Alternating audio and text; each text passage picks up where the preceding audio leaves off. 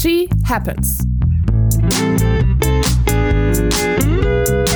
Der Wintersport-Podcast mit Vinzenz Geiger.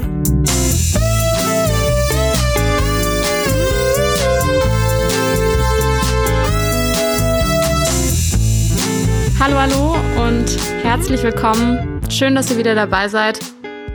Die dritte Station der Vierschanzentournee liegt hinter uns. Der Pole Kamil Stoch gewinnt es wie ich finde, ähm, extrem frustrierendes Springen am Berg Isel. Darüber wollen wir gleich sprechen. Mein Name ist Corinna Horn. Mal wieder zugeschaltet sind mir einmal Vincent Geiger. Hallo. Und Moritz Batscheider. Hallo, hallo. Ja, Jungs, wie seht ihr das? Kann man sagen, der Schicksalsberg der Deutschen, der deutsche Fluch am Berg Isel hat heute mal wieder zugeschlagen? Ich glaube, das kann man auf jeden Fall so sagen. Also, wie viel man dann auf so, auf so Mythen wie Flüche und Schicksal geben möchte, äh, sei dann jedem selber überlassen. Aber das ist, es ist offensichtlich, dass es wieder mal ähm, deutsche Tourneehoffnungen sich größtenteils zumindest äh, zerschlagen haben bei der dritten Station der Fischanstournee in Innsbruck. Ja, es war äh, eigentlich ein Abziehbild von letztem Jahr, wenn man so ein, das Ergebnis vom Karle speziell anschaut. Aber eigentlich habe ich mir immer gedacht, es heißt immer Schicksalsberg und auf der Schanze können sie nicht springen. Aber dann, wenn man sich die Ergebnisse von der WM vor zwei Jahren anschaut, Doppelsieg und Mannschaftssieg, also eigentlich, ähm, eigentlich können sie es ja. Aber vielleicht ist es eine Frage des Brandings. Da stand, weil bei der WM stand ja Dick Seefeld drauf. Ja. Da müsste man nächstes Jahr auch mal einfach das äh, Seefe Seefeld City nennen oder so. Und dann ist vielleicht äh, besser, wo wir beim Thema Fluch sind. Schlag das mal vor, Moritz. ja, aber damit sind wir wahrscheinlich einfach direkt im Thema.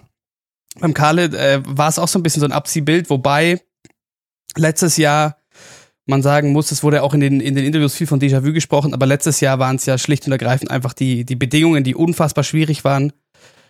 Und dieses Jahr hat er im ersten Durchgang einfach seinen sonst so perfekten Sprung und das, was ihn so auszeichnet, dass er immer wieder dann, wenn Wettkampf ist, auch wenn, wie jetzt in Innsbruck zum Beispiel, es im Training nicht läuft, da ist. Ähm, und er war einen kleinen Ticken zu spät da am Schanzentisch. Und dann war der erste Sprung schon mal nichts. Und er war 30. am Ende des ersten Durchgangs und 29. war halber Igna Granerüt. Das gab es noch nie bei der Tournee, dass die beiden Führenden vor dem Springen als die beiden letzten in den zweiten Durchgang gehen. Und ich glaube, das muss auch unfassbar. Also ich glaube, mit was für einer Wut musst du da oben sitzen, wenn du eigentlich einer der Top-Favoriten bist und du startest als letzter in diesem zweiten Durchgang. Ja, das muss, muss schwierig sein. Aber ich glaube, äh, man hat es bei beiden gesehen, dass es, wie sie es drauf haben und ähm, dass das ein Ausrutscher war. Aber beim Granerüt muss man sagen, da war der Wind, also der Kahle hat jetzt auch keine optimalen Bedingungen gehabt im ersten Sprung. Der Granerüt hatte nochmal deutlich schlechtere Bedingungen. Da war es dann echt extrem schwer, weil von der Luke wieder, das war sehr wenig Anlauf und dann eben nicht ganz so guten Wind, dann wird es extrem schwer. Man hat es auch gesehen, im zweiten Durchgang ist man eine Luke weiter oben gefahren und der Wind war besser, also besser vor allem wie beim Granerüt und beim äh, Kahle. Ja, und so schnell. Das, ja, sorry. Das heißt einfach, dass, äh, dass es einfach sehr wenig Anlauf war und ähm, dass da schon auch der Wind wieder ein Faktor war. Aber trotzdem muss man dann, wenn man gewinnen will, die Tournee, wahrscheinlich muss man ähm, jeden Sprung perfekt runterbringen. Auch wenn es schwierig ist. Ähm, man hat nicht jedes Mal gute Bedingungen und ja, der Kahle hat man ja gesehen, wie er sich selber geärgert hat. Also der hat sich schon über sich selber geärgert und nicht über die Bedingungen, weil man hat es im zweiten Sprung dann auch gesehen, dass es kann und er hat das dann auch selber gleich gemerkt, hat erst gejubelt und dann kam ihm so, oh, wieso habe ich dich einfach am ersten Sprung auch noch auch so einen gemacht? Da hat man richtig gesehen, wie er sich über sich selber ärgert. Aber hallo, ich habe eine ganz interessante Aussage oder eine Idee, die von Sven Hannawald kam als ARD-Experten zu diesem Springen die mich interessiert, wo ich gerne mit euch drüber sprechen würde. Er hat nämlich nach der Qualifikation, Qualifikation schon gesagt, ich zitiere mal, was ich nicht verstehe, ist, dass es bei uns Deutschen nicht auch so einfach laufen kann, dass man an eine Schanze kommt, vielleicht einen Sprung braucht und dann direkt wieder mit dabei ist. Wir müssen irgendwie, vielleicht auch den Bedingungen geschuldet, also die Jungs müssen sich da immer irgendwie durchbeißen, was sie auch machen, aber da leide ich mit. Und er hat nach dem Sprung von Karle auch gesagt, so, der, der ist so ein, so ein Arbeiter und der arbeitet sich jeden dieser Topsprünge. Und die Frage war, ob das nicht einfach dann doch vielleicht auch ein bisschen zehrt, weil er, weil diese Leichtigkeit, mit der andere dann aufspringen, wie zum Beispiel ein Granerüt, gar nicht da ist, weil um auf dieses Level zu kommen, steckt schon so viel Arbeit drin, die dich ja auch irgendwo verbraucht. Glaubst du, dass was dran, Finzi? Ja, ein bisschen was, ist auf jeden Fall dran, aber ich glaube, beim Carla ist es oft so, dass er in den Trainingssprüngen die Platzierungen sind meistens nicht so gut. Ich glaube, er, er springt da, er weiß, dass es Trainingssprünge sind und er legt dann im Wettkampf immer alles rein. Und das war jetzt eigentlich auch immer so. Und ja, dieses Mal hat es einfach an einem Sprung mal nicht hundertprozentig geklappt.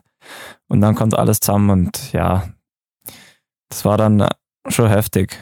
Aber ich glaube nicht, dass man das jetzt nur auf das Training schieben kann. Ähm, vor allem beim Eisenbichler ist es ein bisschen ein anderer Typ, würde ich sagen. Also wenn der gleich reinkommt in, äh, ins Training und gleich gut springt, dann geht es richtig ab im Wettkampf dann. Und ich glaube, ihm tut das ein bisschen mehr weh, wie es dem Kale weh tut, ähm, wenn der jetzt nicht gleich am Anfang der Sprung passt. Ähm, der kriegt es dann schon hin, das hat man ja auch gesehen, in der Quali hat es dann gleich passt und jetzt im Wettkampf hat es im ersten Sprung nicht passt, im zweiten hat es wieder passt. Also hat er jetzt einen Sprung ähm, einfach nicht ganz hinbracht und dann war es halt einfach äh, Schicksal, dass dann der nicht ganz so optimale Wind nur dazukommt und ja, aber einfach ein bisschen über 120, äh, dann wäre er nur wahrscheinlich ein bisschen näher dran im Rennen. Wie hat Sven Hannawald im Interview mit Stefan Horngacher gesagt, vielleicht wäre ein Beruhigungsbier ganz gut gewesen. ich glaube, er meint, das brauchen sie jetzt danach. Ja, das ist, das hilft sicher. Aber weiß ja nicht, ob er das schon eins trunken hat oder nicht. nicht so wie Jan Erhorn. Wie, wie viel Bier waren es vor, vor dem Skifliegen? Ich weiß es gar nicht mehr, aber auf jeden Fall sehr, sehr viele. Es müssen einige gewesen sein, aber hat er anscheinend noch ziemlich viel im Blut. Aber Bier ist ein ganz gutes Stichwort. Wir haben nämlich ähm, zum ersten Mal eine Frage aus dem Live-Ticker bekommen. Also die wurde veröffentlicht im Live-Ticker. Und da geht es um sowas. Ähm, dem geschrieben, ist sowas wie Plätzchen über die Feiertage für die berufsbedingten Fliegengewichte überhaupt drin? Oder dürfen sich die Skispringer vor und um die Tournee nicht mal ein halbes Kipferl erlauben? Ich glaube, das ist ganz unterschiedlich. Die, wo einfach von Haus aus so leicht und dünn sind, ähm, die werden wahrscheinlich essen können, was sie wollen, wenn es der Stoffwechsel hergibt. Wenn man nicht zunimmt, auch trotz vielem Essen oder dann ist natürlich was anderes, wie wenn einer sich halt einfach schwer tut und von Haus aus vielleicht nicht jetzt der dünnste ist. Und ich glaube, so, so ist es einfach. Ähm, die, die meisten werden nicht viel essen dürfen über die Feiertage, wenn man das Ziel vor Augen hat, Tournee. Aber es gibt sicher einige, die die stecken das leichter weg und äh, sind einfach von Haus aus so dünne Typen. Ist vielleicht auch eine Frage dessen, was es zu essen gibt mit der Mannschaft. Es kann ja nicht jedes Team wahrscheinlich einen Uli haben. ja, das weiß man nicht. ähm, Innsbruck hat ja jetzt die Gesamtwertung wieder komplett durcheinander geworfen. Aktuell führt Kamil Stoch vor David Kubacki, vor Halvor Ignar Granerüth. Vielleicht kommen wir jetzt gleich mal zu einer Fanfrage. Ähm, ein Fan hat gefragt, warum sind denn die Polen gerade bei der Tournee immer so enorm stark?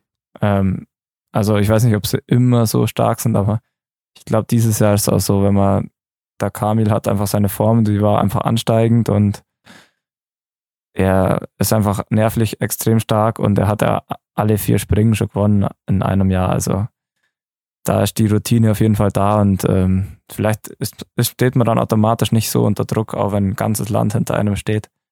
Aber ich denke, dieses Jahr ist halt optimale Ausgangslage. Also auch wenn der Kubacki bis vor der Tournee echt nicht auf dem Niveau gesprungen ist wie die anderen. Aber mit dem Vorjahressieger und mit dem alles eigentlich, ähm, also mit dem King Kamil, wie sie ihn nennen, also da, da verteilt sich erstmal der Druck auf zwei Schultern und die beiden haben ja schon wirklich äh, so viel erreicht. Ähm, ich glaube, da ist äh, leichter, sage ich jetzt mal. Ja, Kamil Stoch hat ja vor dem Springen in Innsbruck auch noch gesagt, er denkt gar nicht über die äh, Tourneewertung nach, so er denkt in viel kleineren Schritten erstmal. Und ja, das ist wahrscheinlich zum Thema Druck, wie du sagst, der Punkt, er muss sich diesen, weil wir hatten es letztens davon, wie gehen Springer mit Druck, Drucksituationen um und das kann er sehr gut. Aber er hat diese Drucksituation gar nicht wahrscheinlich, weil er, also er, er muss, er muss niemandem mehr irgendwas beweisen. Und trotzdem die Form, man hat schon Engelberg gesehen, dass der auf einmal wieder da ist und dass mit dem zu rechnen ist. Du hast gemeint, im Sommer, das war schon wieder unfassbar, was der, was der gesprungen ist. Und dann ist klar, dass er da ist. Was ich sehr interessant finde, wenn man drüber nachdenkt, die Polen geben jetzt so ein bisschen ein Bild ab, wie man sich, ich sag mal, im, im, idealst, im idealsten aller Fälle von den Deutschen erhofft hätte. So zwei richtig starke Springer vorne drin und dann noch zwei, die in den Top Ten mit dabei sind. Also Stoch und Kubacki, Analogie quasi zu Geiger und Eisenbichler und dann mit Stekala, das ist vielleicht zum Konsti Schmid, weiß ich nicht, und Piotr Jü war so ein Pius Paschke, die geben so das Bild ab, was man sich bei den Deutschen wahrscheinlich erhofft hätte. Finde ich ganz interessant, Gedanken. Ja, das ist halt auch so das Idealbild mit zwei vorne drin und der Rest von der Mannschaft wird nur so ein bisschen mitgezogen. Und ja, also ich glaube, das ist bei den anderen Deutschen da, man sieht einfach, das Skispringen geht dann so schnell, wenn es dann eine Kleinigkeit im Kopf nicht mehr ganz so passt, man nicht mehr im Flow ist, dann wirkt sich das halt immer gleich größer aus, wie man denkt. Ähm, das Niveau ist so hoch, ähm, so eine Leistungsdichte. Das sieht man auch, wenn man wie heute am Anfang vom ersten Durchgang, wenn dann wirklich Aufwind herrscht, dann sieht man, die springen alle runter. Die können alle in Telemark. Die sind alle auf einem Niveau, das ist enorm hoch und ähm, wenn dann Aufwind ist, dann sieht man, dass wirklich alle runterspringen können und bei Rückenwind äh, zeigt dann halt den vermeintlich Schwächeren die Fehler halt noch stärker auf. Aber dazu noch ganz kurz, habe ich noch eine Frage noch zum Thema Mannschaft und zwar ähm, da, dadurch, dass die, also so, eine gewisse Wechselwirkung, darauf will ich hinaus, dadurch, dass die, die beiden Top-Leute, der Kadle und der Eiser, die anderen nicht mitziehen konnten, war das, war das ähm, vielleicht auch andersrum so ein Faktor, weil es hinter den beiden, die ja trotzdem wieder auch, muss man wieder dazu sagen, im zweiten Durchgang ähm, eine ganz schöne Aufholjagd gemacht haben. Der Kadle hat 14 Plätze gut gemacht, der Eisei, weiß ich gar nicht, noch, nee, nicht noch mehr, aber auch sowas um den Dreh. Ähm, und die anderen, also Pius Paschke und Konsti Schmid, raus und auch, in, auch bisher bei der Tournee schon nicht. Meine, glaubst du, dass das, dass es die schon auch so mitnimmt, dass halt, okay, bei unseren Top-Leuten läuft es auch nicht? Ja, das weiß man nicht. Ich, das ist immer schwierig von, von außen, das dann so zu, zu sagen, aber ich finde, andersrum ist einfach ähm, besser zum Erklären, wenn man, wenn man sieht, dass bei den anderen zwei läuft, dann ist dann wird man mitgezogen, wenn man weiß, irgendwie im Training, hey, ich bin eigentlich gar nicht so viel schlechter wie mein Teamkollege. Ich kann das auch. Und dann wird man vielleicht mit hochgezogen und wenn es jetzt nicht mehr ganz so läuft bei den zwei, vielleicht andersrum, aber das war ja ähm, beim Schmied-Konsti und beim, äh, beim Paschke Pius, da war es ja in Oberstoff auch noch und in Garmisch auch schon schwierig. Und da sind die zwei ja noch top gesprungen. Vielleicht kommen wir gleich zu einer nächsten Fanfrage, die reinkam. Ähm, Vinci, da musst du jetzt wahrscheinlich einfach für dich sprechen, wie es bei dir ist. Die Frage war, ähm, wie viel interagieren die Athleten eigentlich untereinander? Also sieht man sich schon als Konkurrenz oder auch eher als Freunde und unterhält man sich viel untereinander oder eher nicht? Ähm, ich glaube, die unterhalten sich schon alle viel. Also ich weiß jetzt nicht, ob wie sehr der Kontakt jetzt zwischen einem deutschen Springer und einem österreichischen oder einem polnischen ist, aber also innerhalb von der Mannschaft unterhalten sie sich natürlich viel. Ähm, die sind so viel unterwegs und ähm, wenn man das sieht, wie lang eigentlich so ein Wettkampf dann dauert, speziell bei den Springern oder oft sind die dann abends erst die Wettkämpfe. Da hat man den ganzen Tag eigentlich äh, nicht komplett Leerlauf, es steht dann schon was an, aber man hat so viel Zeit und äh, die sitzen so viel aufeinander rum bei den Reisen. Also die unterhalten sich natürlich viel. Ähm, aber ja, ob die sich jetzt als Konkurrenten oder nicht sehen. Ich denke, auf der Schanze sieht sich jeder als Konkurrent. Ähm, man sieht immer, wie sie sich miteinander freuen, aber ich denke, jeder ist lieber vor einem anderen. Also es ist, jeder muss auf sich selber schauen, aber man kann sich dann schon auch mit einem anderen mitfreuen. Für einer, für den man sich freuen kann im deutschen Team, ähm, um auf was Positives zu kommen, finde ich, ist auf jeden Fall Martin Hamann. Der Sprung im ersten Durchgang auf 130 Meter, ähm, das war schon auch mal eine Ansage. Ja, das war auf jeden Fall ein richtig, richtig cooler Sprung, auch mit einem Telemark ein bisschen verwackelt, aber ja, da, wenn er da noch einen richtig guten Telemark setzt, dann ist er richtig vorne dabei. Da hofft er noch drauf. Das haben sie im Fernsehen auch gesagt, schon so oft Elfter, heute 13. am Ende. ähm, wir hoffen, dass vielleicht in Bischofshofen reicht ja doch mal noch für die Top 10 zu wünschen. Wer es ihm? Ähm, ich habe hier noch eine Ticker-Frage, die ich hier lese, Coco, aber ich verstehe sie noch nicht ganz ähm, oder woraus sie sich bezieht. Aber hier steht nur Edgy Happens. Wie groß ist die Thematik der Psychospielchen im Sprungsport? Weißt du, auf was die sich da genau bezogen haben heute? Nee, also die Frage kam einfach auch so aus dem Nichts.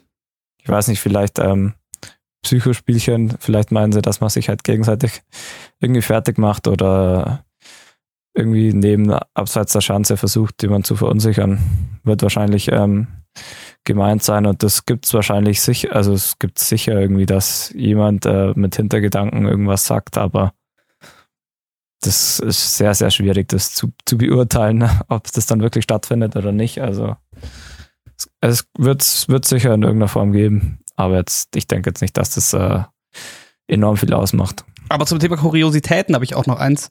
Mal kurz weg von den Springern, die ähm, das Ganze heute entschieden haben, hin zu einem, den ich sehr gerne mag, Mackenzie Boyd Klaus.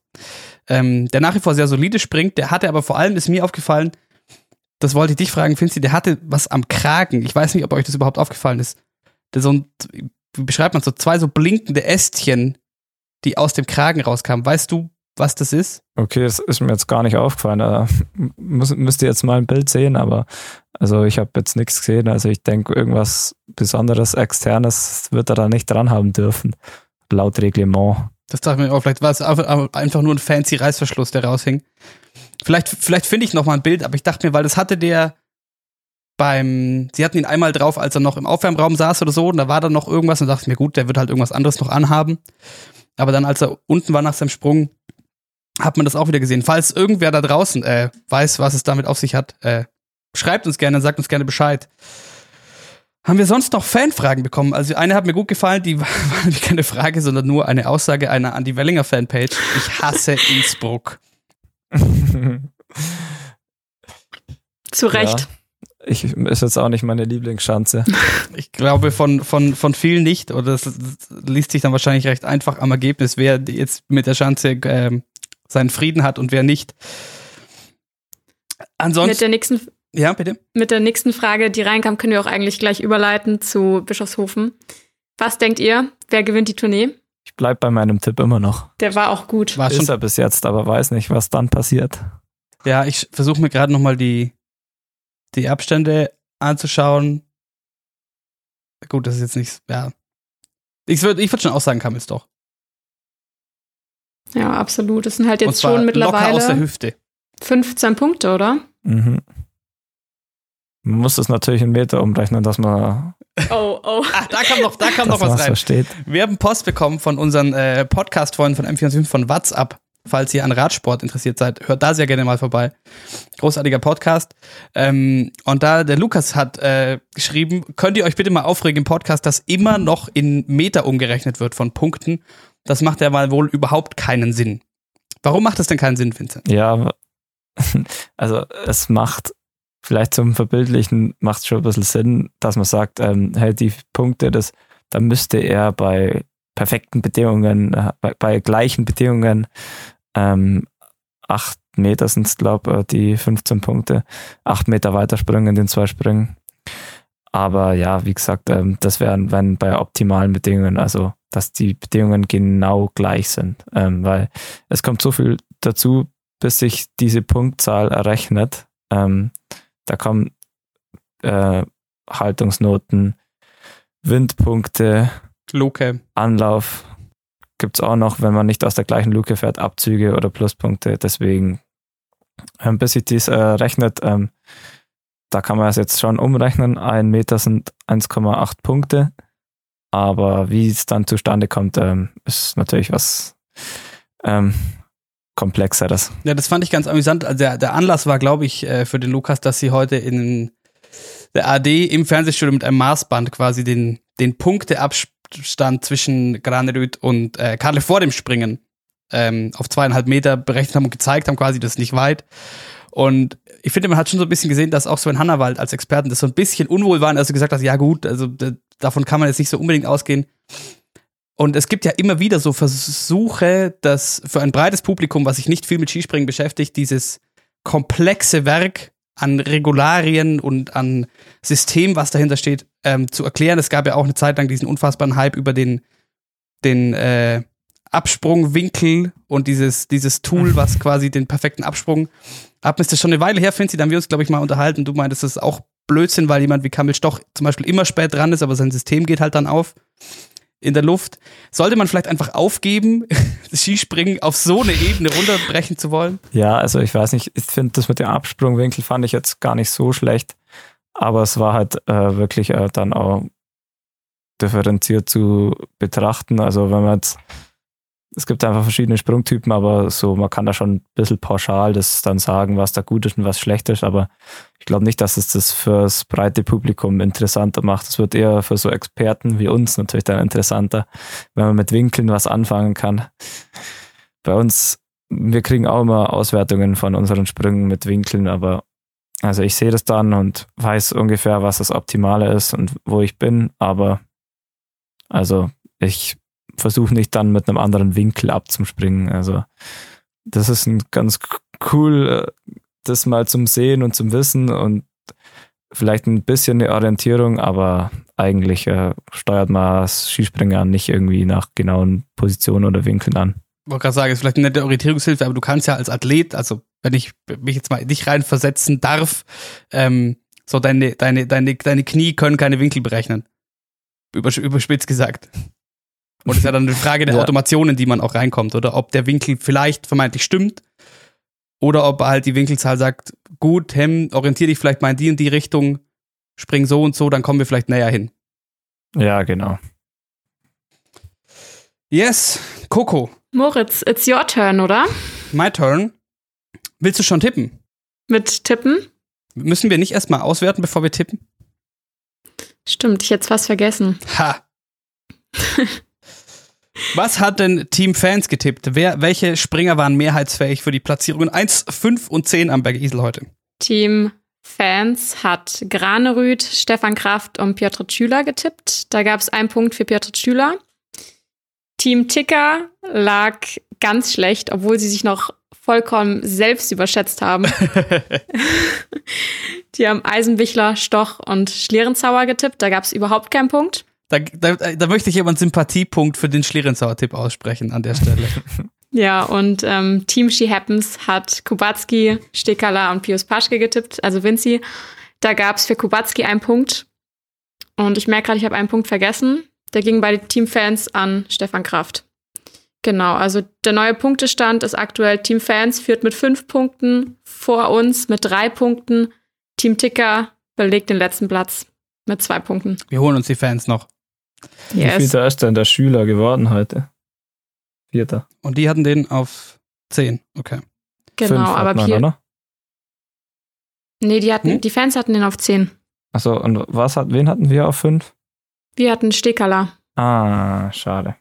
Aber wenn ich noch kurz ansprechen möchte, wenn wir dabei sind, ähm, ist Stefan Kraft, weil den haben mehrere Menschen, die Ahnung von der Materie haben, so auch du, Vinzenz, heute als einen vielleicht äh, Überraschungskandidaten für ganz vorne gesehen, hat dann aber doch nicht ganz funktioniert. Sind das die, die Gesamtumstände bei ihm? Man muss ja nach wie vor sehen, der ist, glaube ich, um, froh um jeden Sprung, den er machen kann nach allem, was er erlebt hat mit Corona und äh, seinen, wie Toni Innauer einfach so äh, schön harmlos gesagt hat, Rückenweh. Also er hat, hat ernstzunehmende Rückenprobleme offensichtlich. Waren das die, Gesa Ja. die Gesamtumstände oder wie kam man denn darauf jetzt, ähm, dass er vielleicht einer wäre, gewesen wäre für ganz vorne heute? Ähm, ja, ich glaube, im, im Training hat er einen Sprung dabei gehabt. Ich schaue gerade mal, nach- da war er 135. Also da war er extrem gut. Und hm, wo habe ich es denn? Wo ist er denn? Hier. Ja, genau, er hat nur, er hat gleich einen ersten Trainingssprung auslassen und im zweiten Sp- Trainingssprung war er 135,5. Und das war, ist natürlich beeindruckend. Da war er mit großem Abstand Erster. Äh, acht Punkte Vorsprung. Und deswegen hat, glaube jeder so ein bisschen auf der Rechnung gehabt. Und wenn man weiß, äh, er bei Aufwind, so wie ich habe das dann heute geschrieben, dass er, wenn er den Aufwind kriegt, dass er noch 138 mit Telemark springt. Aber ähm, er hatte dann im ersten Durchgang nicht die Bedingungen und dann auch im zweiten Durchgang, glaube ich, auch nicht mehr den Sprung, aber ähm, man kennt es halt aus der Vergangenheit, wie er schon am Berg Isel gesprungen ist und er hat da so eine schöne flache Flugkurve, die funktioniert bei Aufwind natürlich auch noch besser und setzt immer einen richtig schönen Telemark. Also ich hätte es ihm gegönnt und au- auf jeden Fall auch zutraut, aber haben ja viele, viele getippt, dass er gut abschneidet. Ja, Michi Heiböck hat heute auch noch Avancen gehabt, hat einen sehr, sehr guten ersten äh, Sprung gemacht, der Schanzrekordhalter in Innsbruck. Und ich will noch abschließend sagen zum, zum Event heute, für wen es mich ein bisschen freut, oder zwei Nationen, für die es mich ein bisschen freut, dass es aufwärts geht, sind zum einen die Schweizer, die ja immer noch äh, damit kämpfen, dass ihr eigentlicher Topmann Kilian Payer nicht dabei sein kann. Aber heute mit Gregor Dischwanden eine Top-10-Platzierung und die Finnen. Das scheint sich so ein bisschen ähm, in eine ganz gute Richtung zu entwickeln. Ja, die Finnen sind aber auch immer bei Aufwind sind sie immer stark. Ähm, oder das liegt ihnen auf jeden Fall mehr wie Rückenwind. Aber ja, man sieht, ähm, da tut sich was. Die kommen mit äh, zwei, drei Leuten, die sich äh, gut entwickeln. Sind wir gespannt, wo das noch hinführt. Und ansonsten müssen wir eigentlich nur noch selber tippen. Und ich muss tippen. Jetzt habe ich auch schon gesagt, dass der Stoch gewinnt die Tournee. Aber komm, scheiß auf alles. Ich sag aus lauter, ich sag, der Karle ist so ein, so ein Mentalitätstier. Aus dem ganzen Frust und der ganzen Wut, und ich glaube, so hat man ihn noch nie gesehen wie heute, ähm, die heute noch hat. Das Interview am, am Schluss war wild, da hat man gemerkt, dass er gar keinen Bock mehr hat. Ähm, das münzt er um. Das münzt er um und ähm, gewinnt in Bischofshofen. Der Skiflugweltmeister, eine, eine Schanze, die ein bisschen mehr für Flieger gemacht ist auch. Ähm, Fünfter wird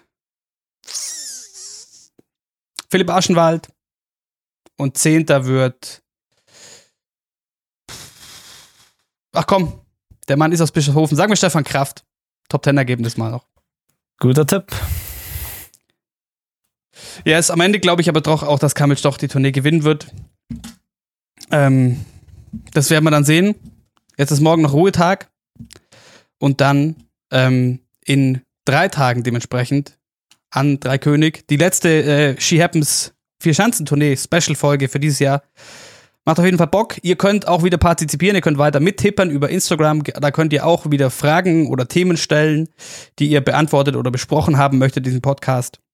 Wir freuen uns auch immer, wenn ihr uns auf Instagram folgt und uns natürlich als Podcast abonniert vor allem. Und ansonsten würde ich sagen, merci. Vergessen wir den Schicksalsberg heute und schauen, was in Behoven so kommt. Danke und ciao. Ciao. Ciao.